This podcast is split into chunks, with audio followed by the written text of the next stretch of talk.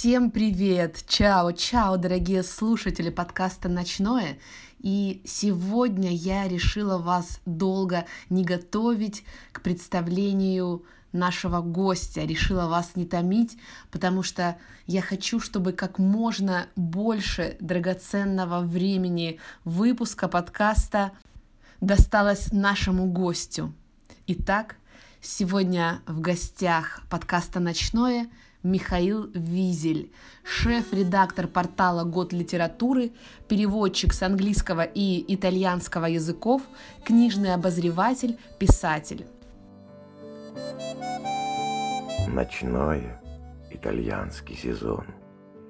В эфире подкаст Надежды Фиденко об итальянской культуре, литературе и вдохновении – на мой взгляд, э, лучше всего на сегодняшний день о Михаиле Яковлевиче сказал Павел Басинский. Итак, Михаил Визель, еще студентом он перевел сатирическую поэму Джакомо Леопарди, которая вышла в сборнике «Нравственные очерки» в издательстве «Республика» в соседстве с переводами Анны Ахматовой. Потом э, он перевел роман Джузеппе Кулики – все равно тебе водить, и это же и была его дипломная работа. Потом уже были переводы Умберто Эко, Альберто Тозо Фей, и были переводы уже классика современной американской литературы Нила Геймана. Ну и, наконец, Михаил Визель перевел несколько книг Джанни Родари, сильно расширив наши русские представления об авторе сказочки о Чиполлино. И, собственно, если бы Михаил сделал только это, он уже занял бы в нашей литературе место. Но он не из тех, кто способен остановиться на чем-то одном. Спасибо, Павел. И я хочу поприветствовать сегодня нашего спикера. Здравствуйте, Михаил. Я очень рада, что вы приняли приглашение и решили уделить свое драгоценное время, чтобы поговорить с нами об итальянской литературе и работе переводчика, современного переводчика. Спасибо на добром слове, я тоже очень рад вас слышать, и давайте поговорим о литературе и прочем.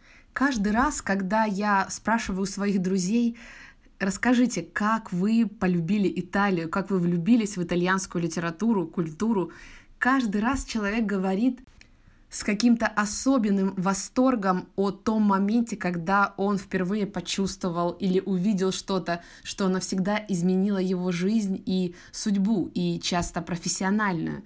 И этот же самый вопрос я хочу задать и вам, Михаил. Как случилась ваша любовь с итальянской культурой и литературой? Ну, э, меня об этом часто спрашивают, и я все время отвечаю «la forza del destino», то есть «сила судьбы» как знают любители оперы. А если без э, вычурных метафор, то получилось так, что в 93 году, когда я поступал в литературный институт на переводческое отделение, а, был набор на две группы. Только-только создаваемую китайскую и только-только создаваемую итальянскую. Это был 93 год, э, все в стране, как вы знаете, менялось. А я тоже решил круто поменять свою жизнь после инженерного образования и решил пойти на китайскую группу. А, но с тем, чтобы уехать э, на год в Китай, как предполагалось, и вернуться совершенно другим человеком. Но когда я туда поступил, прошел экзамены, поступил, а, оказалось, что слишком мало таких вот, как я, радикально настроенных э, людей, и китайскую группу набрать не удалось. И нам предложили, вот там, там двоим или троим, которые прошли в эту китайскую группу, Дескать, что вот э, хотите, можно вас присоединить к, к итальянцам, а хотите, вот, дескать, извините тогда в следующий раз. А, ну, естественно, я подумал, ну, Италия так Италия, почему бы нет. В то время я по-итальянски знал какие-то слова там типа аллегро, престо, палаццо, вот на таком общекультурном уровне. Ну, начал с нуля изучать итальянский, и оказалось, что это действительно вот э, такая «Forza del Destino», Э, я ничуть об этом не жалею. Сейчас даже мне странно представить, э, как могло быть э, по-другому. И что же случилось потом? Вы окончили итальянское отделение и приступили уже к переводческой работе. Ну, я уточню. Я окончил литературный институт. Это не филфак, это не, не лингвистический университет, а, там нет итальянского отделения, там есть переводческое отделение, в котором каждый руководитель своего семинара набирает семинар творческую мастерскую согласно, так сказать, своему языку. Я попал в мастерскую к Евгению Михайловичу Солоновичу, нашему знаменитому переводчику итальянской поэзии. В ней-то я 5 лет и проучился. Это было еще до перехода на систему 4 плюс 2, а, поэтому 5 лет. А когда я выпустился из института, это был 98 год. Да, тоже, может быть, памятный вам это год, э, ну, то есть не вам, памятный э, нашим слушателям, а год дефолта, да, когда вообще казалось, что это только-только появившаяся капиталистическая экономика рухнула, и непонятно что, непонятно как. Э, и я пошел, собственно говоря, работать туда, куда меня тоже всегда интересовало – я пошел э, по части журналистики. Я почти сразу устроился в Лентуру работать, и меня завертела совершенно э, интернет-журналистика. А, это, а переводы с итальянского остались такой моей э, второй работой, прямо сказать, остались моей э, работой, прямо сказать, интеллектуальной. Работой, э, которая граничит с искусством, э, граничит э, с таким чистым творчеством, в моем случае, и, в общем, это тоже меня сопровождает всю мою рабочую профессиональную жизнь, вот уже получается больше 20 лет. Эм, и я, в общем, делю это время и силы, и свои, кстати, помыслы почти что поровну. А те, кто со мной общаются лично, э, те знают, что я вот так получилось, что я пишу правой рукой, а компьютерную мышь держу левой рукой. И все удивляются, как это возможно, а мне это кажется очень естественно и очень удобно. Правой рукой писать ручкой, да, а левой рукой а, вот, э, работать на компьютере. И вот примерно это можно сказать, это можно сказать метафора моей деятельности профессиональной. Потому что когда я там перевожу стихи, скажем, я, конечно, это делаю рукой, ручкой или карандашом на бумаге, а когда я работаю журналистом, конечно, я это делаю мышью и клавиатурой. Вот. Но если, опять-таки, без вычурных метафор, то э, сказать проще, меня вот тогда, в конце 90-х, очень интересовал Умберто Эко. Он, он меня сейчас интересует тоже, но уже, так сказать, более ретроспективно. А тогда я вот интересовался им очень остро, горячо, и им, им восхищался. Я, привезя из Италии э, сборник э, его колумнистики, один из его сборников, вознамерился один из рассказиков из этого сборника перевести. Даже не рассказик, такую маленькую филетон, маленькую его колонку, как мы сейчас, э, как бы, как бы мы сейчас сказали, тогда просто еще этого слова э, так широко не употреблялось. Вот. Э, и, естественно, я обратился, посмотрел, кто у нас в России издает Умберто Эко, Издавал его тогда петербургское издательство «Симпозиум». И я, что называется, ничтоже сумняшись, просто написал напрямую на, на адрес, найденный мною на сайте издательства «Симпозиум», дескать, что так и так я бы хотел э, перевести и опубликовать вот маленький текстик э, Умберто Эко. И э, ответ директора издательства «Симпозиум» Александра Кононова э, заслуживает того, чтобы его сейчас воспроизвести. Он мне сказал, что «Михаил, я бы хотел вам запретить, но не имею права, потому что этот текстик настолько, настолько маленький, что он подпадает под правило 10% разрешенного, разрешенных для цитирования». Так что вот, поступайте на свое усмотрение. И об этом сейчас стоит напомнить, потому что сейчас у нас такая, что называется, мы пытаемся быть святее Папы Римского, пытаемся переплюнуть э, своей тщательностью э, американских корпоративных э, юристов и пытаемся получать и требовать разрешения на цитирование, там, скажем, двух стихотворных строк эпиграфа. Э, что совершеннейшее безумие, совершеннейшее вот, э, э, невероятное преувеличение. Ну, в общем, тогда я этот маленький рассказик в, тогда, в тогдашнем интернет-журнале, который так назывался «Русский журнал», опубликовал. А, а когда через год или через два возник у Александра Кононова вопрос о том, что нужно перевести, собственно, книгу, книгу колумнистики «Эко», а, картонки Минервы, он э, ко мне прямо и обратился, пометуя вот о том, что я сам вот вызывал, э, сам э, вызвался его переводить. Ну и вот с того времени вот так оно, я две книжки, точнее, две взрослые и одну детскую книжку Эко перевел. Ну и примерно так-то моя рабочая деятельность и протекает. То есть сначала кому-то обращаешься с предложением, сначала тебе говорят нет, но потом через какое-то время выясняется, что все-таки да. Ну и примерно так же было и с Радари в свое время.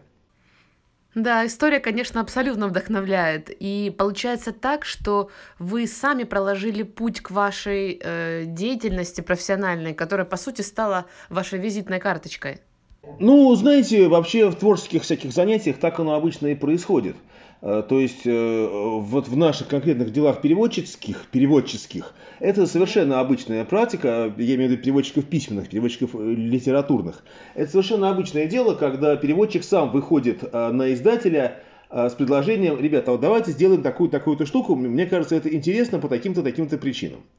Вот. И это совершенно обычная практика. Собственно, все переводчики выступают культуру-трергерами, выступают такими проводниками своих литератур, э, и эм, это, повторяю, совершенно обычное дело, потому что понятно, что переводчик, э, который в теме, да, он гораздо больше понимает и гораздо лучше понимает, э, чем издатель, редактор, который не может знать все, все языки и не может следить за всеми трендами мировой литературы. Так что это совершенно обычно. Например, ну там не будь моего старшего товарища и коллеги Э, Геннадия Киселева никто бы не сдал э, Альдо Ново. Хотя я тоже, независимо от Геннадия Петровича, сам перевел пару э, текстиков Альдо Новое, но, конечно, популяризировал и прославил его у нас именно Киселев. Ну, не говоря уж про Елену Костюкович, без которой не было бы никакого русского эко. То есть он был бы там одним из там 10-15 таких вот интеллектуалов, мало кому у нас известных.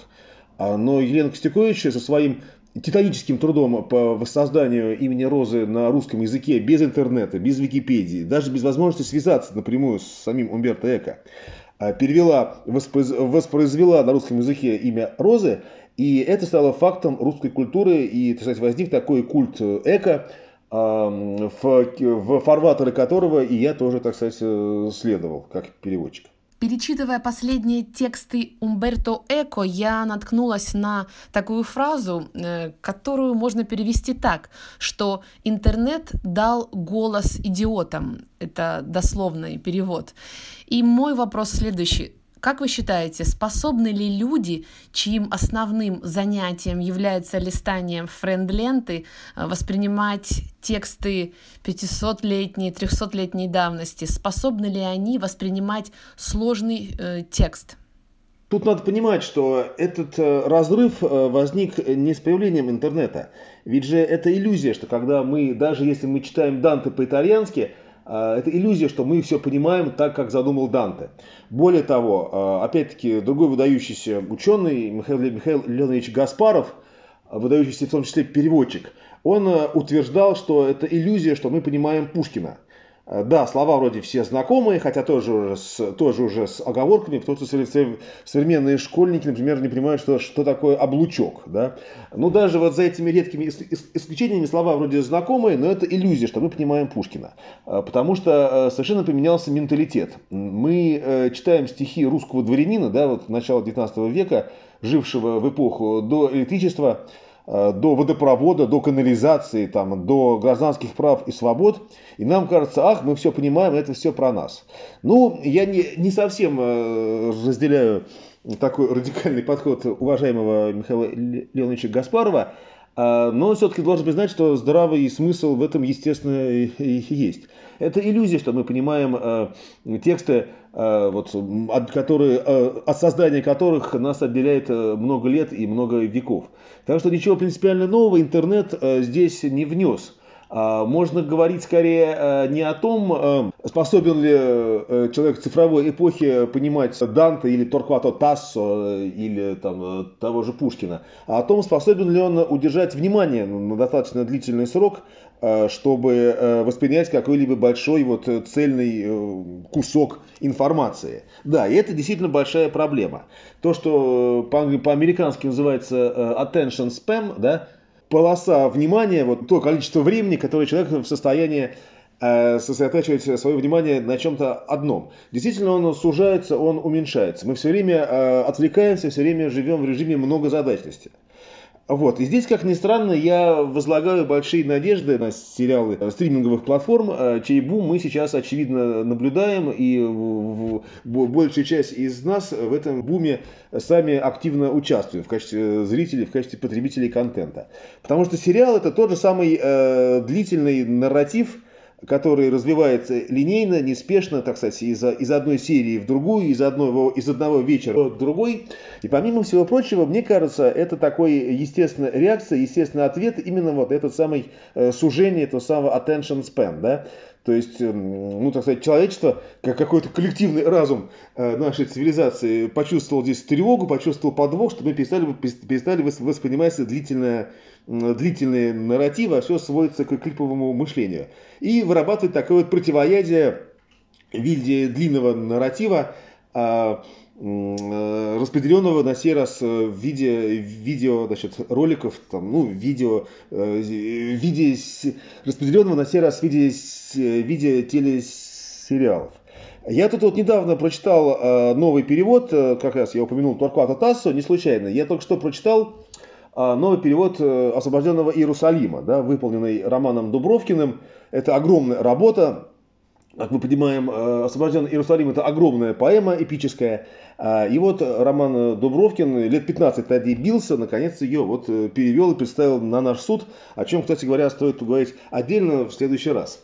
А, вот. И я читаю эту эпическую поэму 16 века, и я понимаю, что это в сущности тот же самый сериал. Это 20 глав, в которых какие-то происходят события, э, отчасти э, любовные, отчасти батальные, отчасти фантастические и, так сказать, связанные с сверхъестественными существами. Это тот же сериал, только вот изложенный в виде классической поэмы, написанной октавами.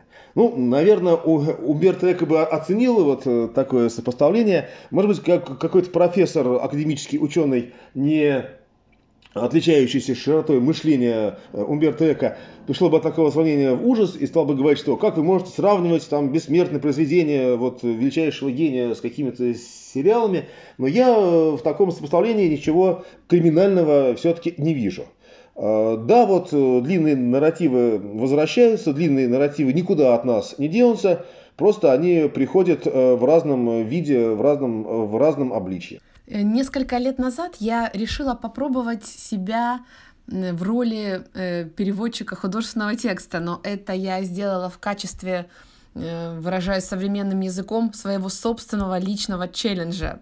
И я попробовала перевести отрывок из сценария Пауло Соррентино и Умберто Контарелла «Великая красота», как раз сцену дня рождения, сцену празднования – писателем, главным героем Джепом Гамбарделлой э, дня рождения на крыше отеля. Все, кто смотрел этот э, оскароносный фильм 2013 года, помнят эту первую сцену, когда э, Джеб Гамбарделла в исполнении Тони Сервилла поворачивается лицом к зрителям и произносит фразу «Sono destinato alla sensibilità», знаменитая сцена, когда у Джепа во рту э, сигарета, и он в беснующейся, танцующей толпе э, чувствует бесконечное одиночество. И я решила перевести этот кусочек, и я увидела, что перевод, который мы видим и слышим э, на русском языке, совершенно звучит по-другому, чем на итальянском, потому что а, слово, например, sensibilità и слово sensuale э, здесь э, имеет разное значение, чувствительный и чувственный.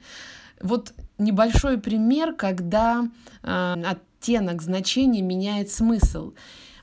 Кстати, говоря об этом сценарии, мы видим очень много сцен, когда Джеб, будучи неаполитанцем, говорит именно либо с неаполитанским акцентом, либо буквально на неаполитанском. И чаще всего это лексика, касающаяся человеческого низа, либо такие смачные грязные словечки, э, либо сексуальная лексика и так далее. И вот наши переводчики как-то э, выкручиваются и переводят, конечно, сглаженно. Э, Михаил, как вы относитесь вот к таким, скажем так, неточностям э, перевода?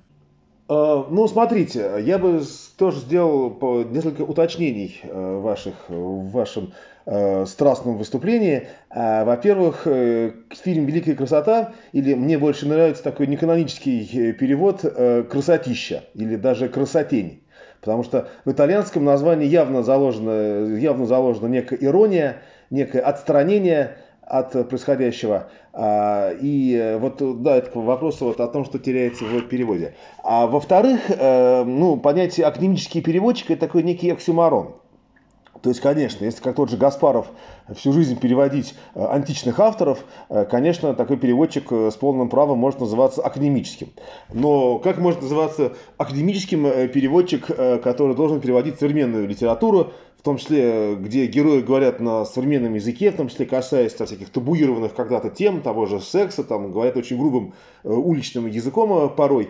Э, естественно, здесь никакой академический подход совершенно невозможен. Переводчик – это одна из самых живых филологических профессий.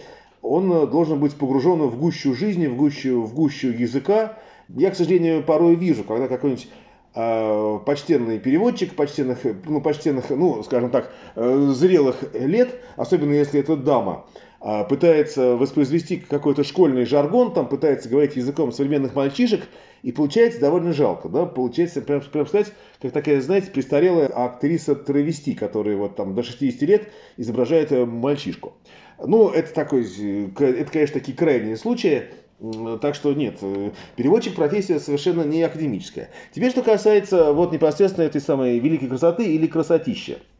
И перевода того, что вы называете э, того, что вы называете низом и сексуальной лексики. Ну, надо смотреть, да, я много перевожу детские книжки, собственно, последние годы я в основном их-то и перевожу, потому что, ну, у меня дочка растет, и мне как-то это стало, это стало гораздо интереснее. А, ну и кроме того, на большие нарративы, на большие там, там, толстенные романы просто не хватает сил, не хватает, э, не хватает времени. А, так вот, э, и надо смотреть, если какое-то грубое словечко выскакивает в детской книжке, э, конечно, надо его смягчать, потому что у нас просто очень жесткие ограничения возрастной рейтинги и слово, в котором, э, и текст, большой текст, в котором э, возникает какое-то слово, которое у нас считается неприличным, э, сразу автоматом повышает рейтинг книги, порой вплоть до того, что там приходится оборачивать книгу в пленку и отсекая тем самым ту самую целевую аудиторию, на которую, собственно, она предназначена. Если же речь идет о таких произведениях, как та же «Великая красота» Пауло Соррентино, которая надо понимать сразу, что это... Э, надо сразу понимать, когда ты приступаешь к переводу, там, допустим, скрипта такого произведения, или к переводу того же там Альдо Новы, да, который весь построен на каких-то чудовищных жестокостях, а, напрямую связанных там с сексом, там, с, с, с физиологией всех видов и всех оттенков. А, надо понимать, да, что это, как сказать, кто твой читатель, кто твой зритель, кто твой читатель, кто твоя Э, кто, кто что в теории перевода называется destination points, да, для кого ты, э, на кого ты ориентируешься, для кого ты работаешь. Понятно, что зрителей э, великой красоты их едва ли какое-то грубое или там матерное даже словечко смутит. И, конечно, надо по, надо по возможности их оставлять. Но здесь, но здесь опять-таки есть тонкость, есть такой момент, потому что грубые слова и табуированная лексика на разных языках, она неравноценна. И мы прекрасно помним э, такой переводческий казус, э, когда в начале 90-х, когда появились, э, кстати, хлынули самопальные переводы, видеопереводы в первую очередь, когда стали переводить для видеокассет какие-то совершенно второго, третьего ряда боевики, какие-то фильмы, вот, и самопальные переводчики, получая скрипты или просто, или просто даже со слуха переводят, Э, переводя, они в американских э, фильмах э, упорно по-русски говорили о дерьмо, да, вот видели шит. Шит это дерьмо, значит надо по-русски тоже писать дерьмо. А то, что мы никогда в такой ситуации этого не говорим, это, так сказать, не их проблема. Ну, слава богу, до, до такого смешного не дошло. Понятно, что когда американский герой ударяется там лбом о стену, он говорит «о, щит».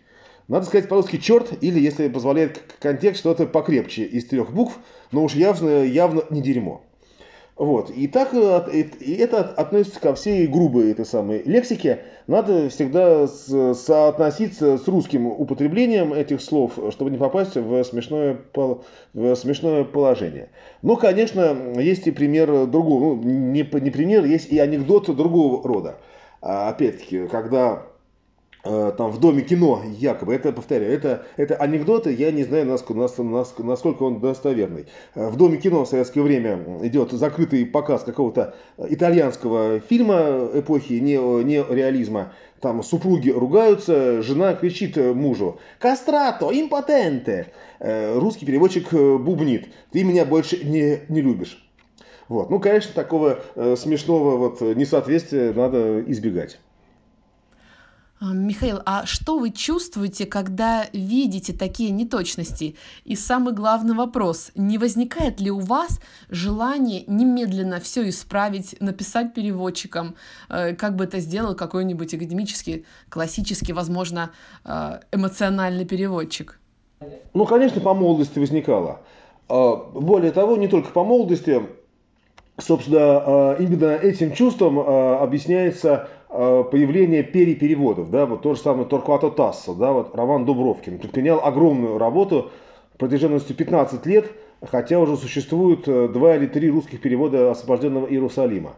Но он, э, Дубровкин прочитал, именно что завопил, а, все не так, все неправильно, никакого отношения к оригиналу это не, не имеет, надо сделать самому. И сделал. Вот, за что ему честь и хвала, и повторяю, об, об этом надо, конечно, отдельно поговорить, отдельно рассказать. А, но, а, но есть профессиональный кодекс, да, то есть, конечно, я, если вижу какую-то грубую неточность, я а, не буду никогда этого делать публично, а если я знаком с переводчиком, я просто ему скажу лично, дескать, что, ребят, или, или, или ему, или что чаще бывает а, редактору я пишу, а, что, ребят, а, исправьте в следующем издании, тут вот не так. Вот, так что в каждой, и, ну опять-таки, да, и с возрастом, э, с опытом понимаешь, что не, не ошибается тот, кто ничего не делает. Э, у меня был у самого смешной случай, ну и наверняка я много раз ошибался, но один был случай очень таким смешным, буквально, ну, самый первый, да, вот мой большой переводческий опыт, это моя, собственно, дипломная работа. А на дипломы в литературном институте, естественно, положено сдавать литературное произведение, в моем случае перевод. Я перевел э, роман э, итальянского, естественно, писателя Джузеппе Куликия, который по-итальянски э, называется «Тутти джу пер терра», что уже само по себе является таким каламбуром и вызовом для переводчика. Я перевел по-русски «все равно тебе вводить», имея в виду, что «Тутти джу пер терра» это рефрен считалочки детской, детской игры, и все равно тебе, все равно тебе вводить тоже является считалочкой и рефреном считалочки. Так вот, я когда эту книжку переводил, мне почему-то взбрендило в голову, там герой такой, молодой парень, у которого там проблемы с родителями, там с девушками, там с работой, со смыслом жизни, очень такой классический роман воспитания. И э, он попадает, э, устраивается на работу в книжный магазин роскошный, который продает какие-то роскошные альбомы. И его хозяйка этого книжного магазина э, не спускает э, с рук э, ручного броненосца э, такого зверька, броненосца, который по-итальянски называется армадилло, да? А я почему-то, а я почему-то его прочитал как, э, прочитал его как, э, как Амадрила. И э, почему-то решил, что это, что это, что это гамадрил. То есть, э, то есть, э, то есть обезьянка. Решил, что эта вот э, хозяйка не спускает э, с рук ручную обезьянку. Ну, почему бы нет? У богатых свои причуды. И так я всю дорогу этого, значит, гамадрила так и писал, и там называл его обезьянкой. И, и там все сходило. Э, все сходилось. Там потухшие глаза, хвост зажатый между ног, ну, гамадрил и гамадрил. Только когда вышел фильм э, по этому роману, я его, естественно, пос посмотрел, и понял, что там вместо обезьянки у этой хозяйки на руках э, броненосец. Я удивился, зачем мне эту зверушку поменяли? Что, не нашли обезьянку на студии? Э, но все-таки мне что-то, что-то, что-то меня кольнуло, когда я тексты помнил очень хорошо, память была менее забитая. Я сверился в оригинале и понял к своему ужасу, э, что там, конечно, никакой не гамадрил, а там, э, там, там армадилло, то есть броненосец. То есть ошибся я. и так уверенно ошибся, что никто этого не заметил. И что же, вы пришли в ужас? Ну да, конечно, в ужас пришел, но опять-таки по молодости скорее посмеялся, потому что, ну, смысла это не менялось, да, потому что, слава богу, то есть, как бы по психологии персонажа, по всему, вот, по всем событиям ничего не, не изменило, потому что важно было не только, какое конкретное животное она держит э, на руках, а то, что это такая взбалмошная, эксцентричная особа, которая вот держит на руках не корочку, не собачку, а вот какое-то дикое животное. Так что все это было вполне Э, вполне есть, э, вполне с, концы с концами сошлись. Но я это к тому, что от ошибок, конечно же, никто не застрахован, и когда сам ошибаешься, и порой довольно глупо оши, оши, ошибаешься, то к чужим ошибкам относишься гораздо более терпимо, но, конечно, по возможности стараешься помочь коллегам э, это дело исправить. А, Михаил, и вот такой вопрос. А сейчас, когда мы по сути переживаем бум новых переводов уже перепереводов, скажем так, известных текстов. Какие переводы вам кажутся интересными и заслуживающими внимания? Ну, э, во-первых, я, честно говоря, не, не очень замечаю как, какого-то бума перепереводов, хотя, да, попадаются любопытные образцы. Вот только что вышло, вот буквально в 2021 году, вышел новый перевод э, романа Оруэлла, Джорджа Оруэлла 1984 потому что на него истекли авторские права на оригинал, да, на английский. И, что называется, переводи кто во что гораст, кто чего хочешь. Ну, к сожалению, величайшему актуальность этого произведения, этого романа такой антиутопии э, сомнений не вызывает, э, что, что и провоцирует появление новых э, переводов. А, но прямо чтобы такого бума я бы не сказал. А из интересных, любопытных переводов я очень советую всем нашим слушателям – а разыскать это сейчас особого труда, благодаря интернету, вами, так сказать, столь э, порицаемого и вызывающего у вас такие опасения. Благодаря интернету сейчас это, сейчас это доступно. Я э, советую э, найти и заглянуть в альтернативный перевод божественной комедии Данте, который вы выполнил такой переводчик и профессор МГУ, к сожалению, покойный уже пару лет, как Александр Илюшин, который перевел божественную комедию непривычным нам пятистопником, который мы все знаем по классическому каноническому переводу э, Михаила Лазинского. А, перевел его э, силлабическим 12-сложником.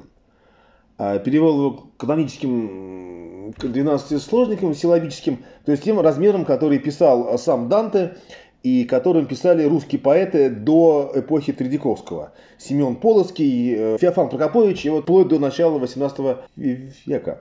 Плюс к этому э, Александр Илюшин, он, э, помимо того, что он использовал такой размер, на наше ухо непривычный и спотыкающийся, он сознательно сталкивал лбами лексику сверхсовременную, какую-то совсем модерни, модернистскую, и лексику очень архаичную.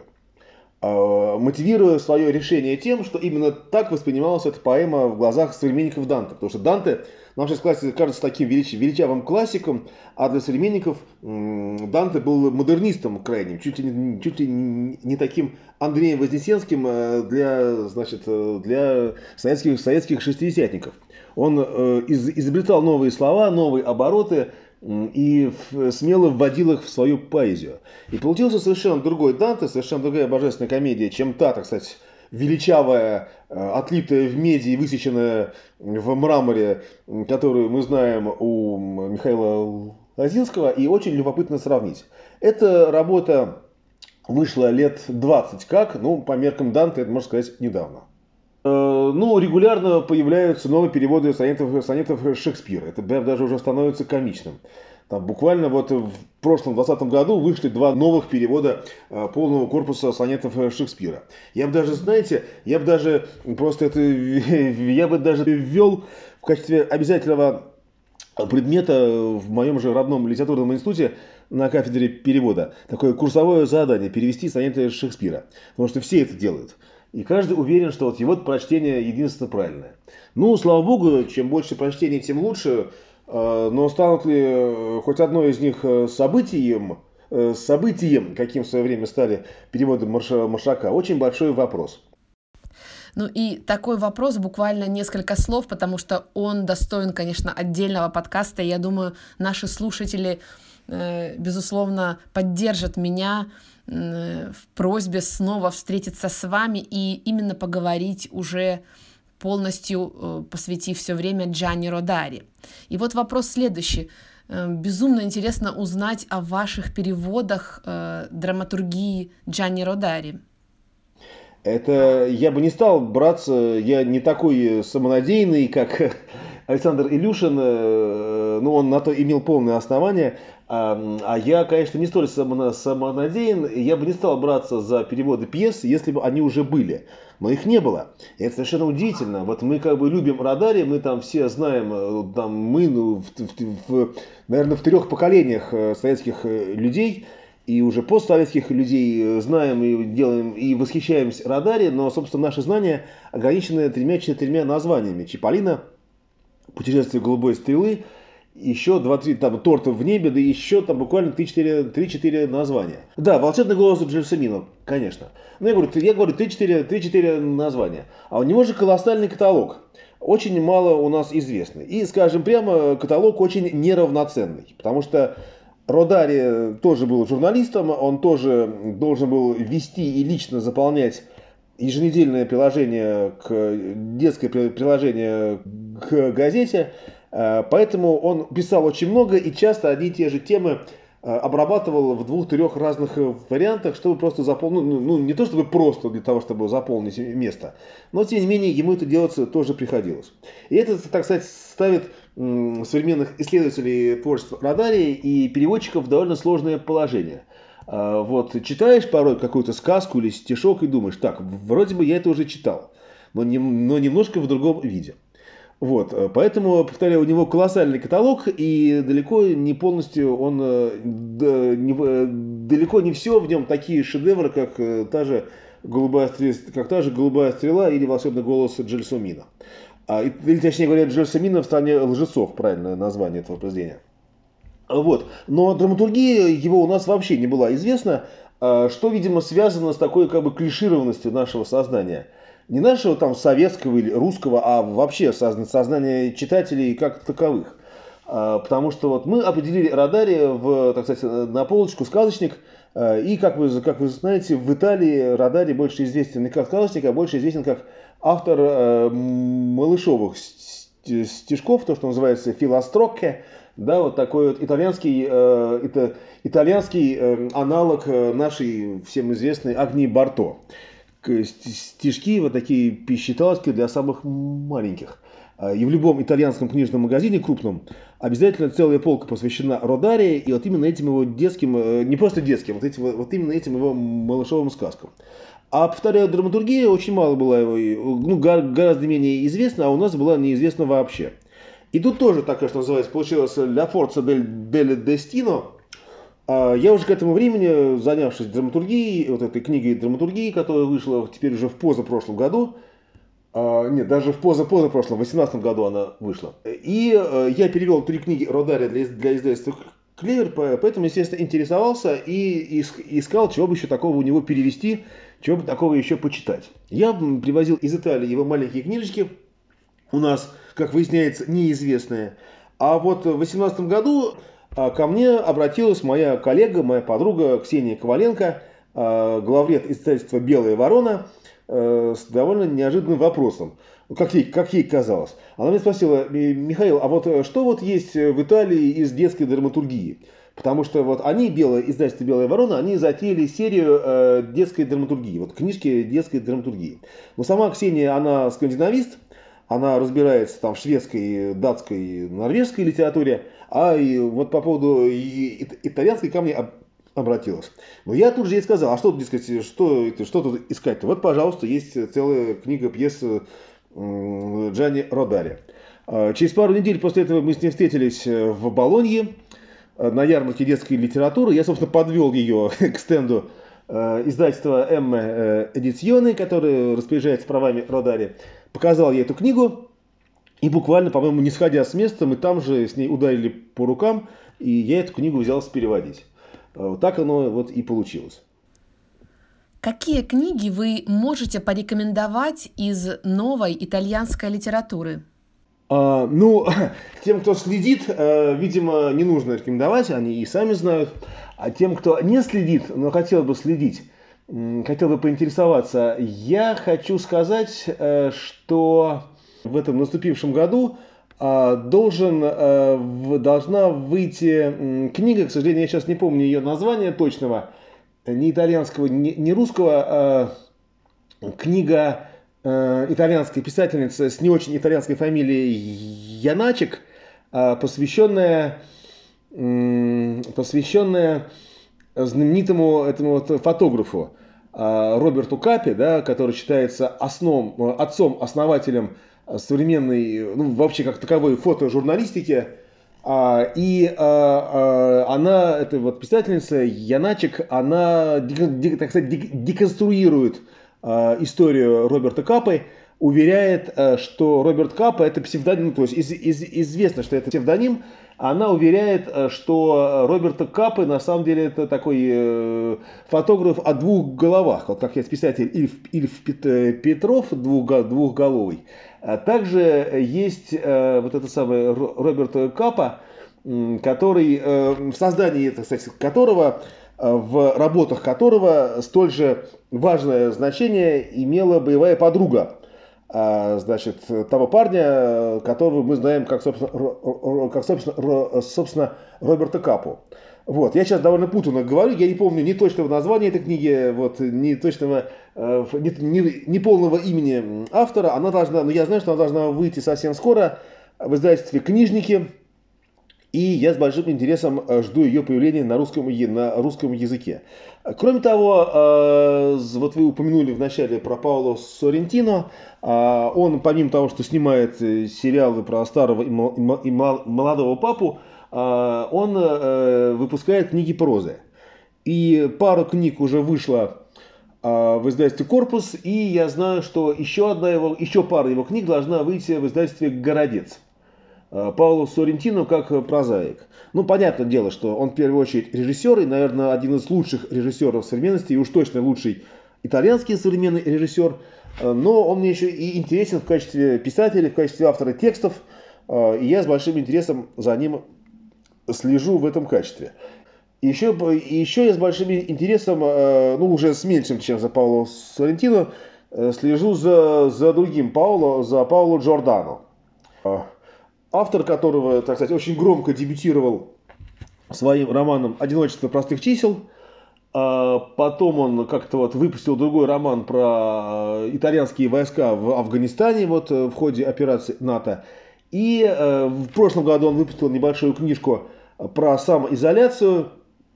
Вот, это молодой парень, ему еще нет 40 лет, по-моему, даже нет 35 лет, 40 ему, по-моему, только что, только что 40 исполнилось. Для прозаика это, так сказать, не возраст, это время а, первых зрелых произведений. И я с большим интересом жду, а, что, что нам нового представит и что русские, российские издатели переведут. Ну, а, так сказать, из того, что уже на выходило, ну, пожалуй, конечно, не буду мудрствовать, конечно, Элена Ферранте – Э, с ее тем самым неаполитанским квартетом э, для такого захода в современную итальянскую литературу это вполне себе подходящий заход, э, чтобы составить, составить представление о том, как и о чем пишут современные итальянские авторы, которые рассчитывают на массовый успех и заслуженно его получают. Ну, как-то вот так. Ну и последний на сегодняшний день вопрос – хотя я сталкивалась с тем, что подобные вопросы вызывают у гостей, у спикеров чаще всего раздражение, но все же я рискну. Итак, Михаил, назовите, по вашему мнению, три главных итальянских книги всех времен, которые, э, скажем так, мастрит, которые нужно прочитать. Ну, сами итальянцы поставили бы на первое место божественной комедии, но поскольку мы, а на, на второе место обрученных Мадзони. Но поскольку мы все-таки не итальянцы, я думаю, что для того, кто, так сказать, хочет ознакомиться с таким итальянским духом, да, вот, э, проникнуться, что такое это самое Белла Италия, э, я бы сказал, э, что это, пожалуй, Баудолино Умберто Эко – это второе все-таки консоньеры Петрарки. И третье, пожалуй, не будем, э, так сказать, э, слишком э, выпендриваться. Третье, это, наверное, все-таки путешествие голубой стрелы Джани Родари. Если вы вдруг каким-то образом в детстве это прозевали, то самое время сейчас этот пробел восполнить, и тогда вы будете гораздо лучше понимать итальянцев, почему они такие и почему вот у них все так. Дорогие слушатели подкаста «Ночное», дорогие наши любители итальянской культуры и литературы, сегодня с нами был потрясающий рассказчик, как вы увидели, действительно уникальный. Михаил Визель, шеф-редактор портала «Год литературы», переводчик, э, книжный обозреватель и писатель. Я надеюсь, что вы вдохновились, что вы э, обязательно откроете книги, о которых упоминалось в подкасте, и получите удовольствие и уже посмотрите на них новым взглядом. Я благодарю вас за то, что вы были с нами. Я буду вам очень благодарна за звездочки, за текстовые отзывы и лайки, сердечки на тех платформах, на которых вы будете слушать подкаст, потому что это важно, я говорю об этом в каждом выпуске, это ваша благодарность и возможность, чтобы новые слушатели присоединились к нашему небольшому, уютному костерку подкаста «Ночное». До новых встреч. Я вам желаю всего самого-самого теплого, хорошего. И буду ждать вас снова на новых выпусках. Всем чао-чао. Ариведерчи. Пока. В ночном была Надежда Фиденко, литература и вы. До скорого.